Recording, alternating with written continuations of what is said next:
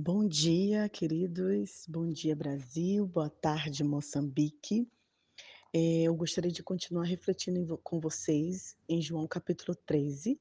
Sei que ontem a gente falou de João capítulo 13, de 1 ao 17, sobre servir, mas hoje eu quero falar de João 13, 31 até o 35, que Jesus nos deixa um novo mandamento, e esse mandamento é o tema central da nossa vida cristã.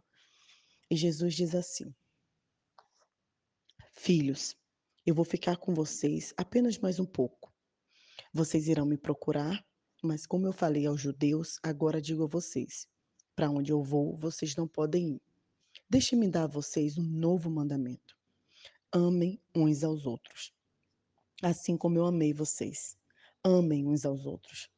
Dessa maneira, todos irão reconhecer que vocês são meus discípulos, quando eles virem o amor que vocês têm um pelos outros. Queridos, que palavra maravilhosa. Amem uns aos outros. É muito interessante que se pararmos para analisar, o maior desejo do seu, dos discípulos né, é ser parecido com seu mestre. O maior desejo do aluno é que ele aprenda com seu professor. O maior desejo da pessoa que está treinando é que ele seja parecido com seu técnico. Então, nosso maior desejo é ser parecido com Jesus. Porém, Jesus ele dá um mandamento para que as pessoas reconheçam Jesus em nossas vidas. Para que as pessoas olhem e falem assim: nossa, aquela pessoa parece com Jesus. Aquela pessoa é seguidora de Cristo. Sabe qual é o mandamento que ele deixa? Amar.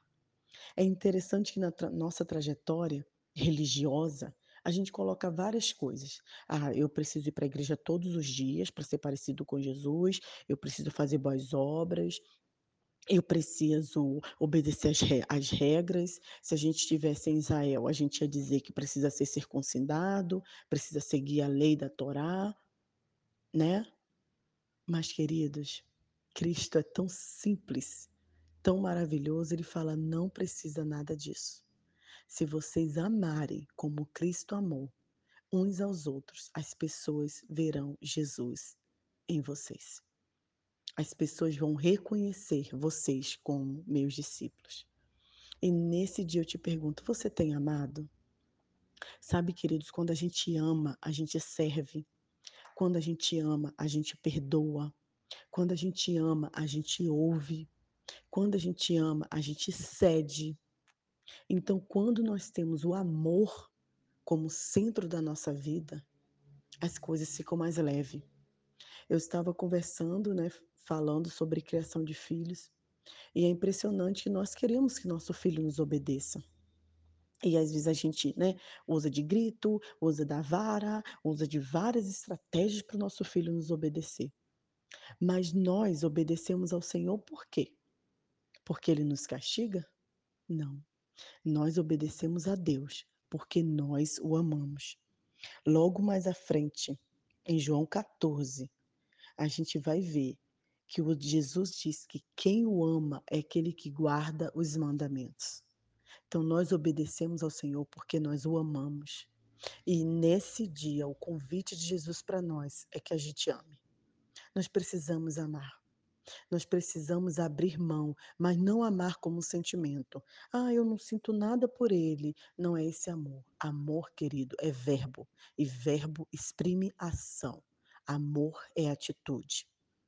Então, que nesse dia a gente possa refletir sobre nossas ações de amor e se as pessoas estão vendo Jesus em nós. Que sejamos de fato discípulos de Cristo, não pelo que fazemos ou deixamos de fazer, mas sim porque nós amamos. Que Deus abençoe sua vida, seu coração. Nai Duarte, Moçambique.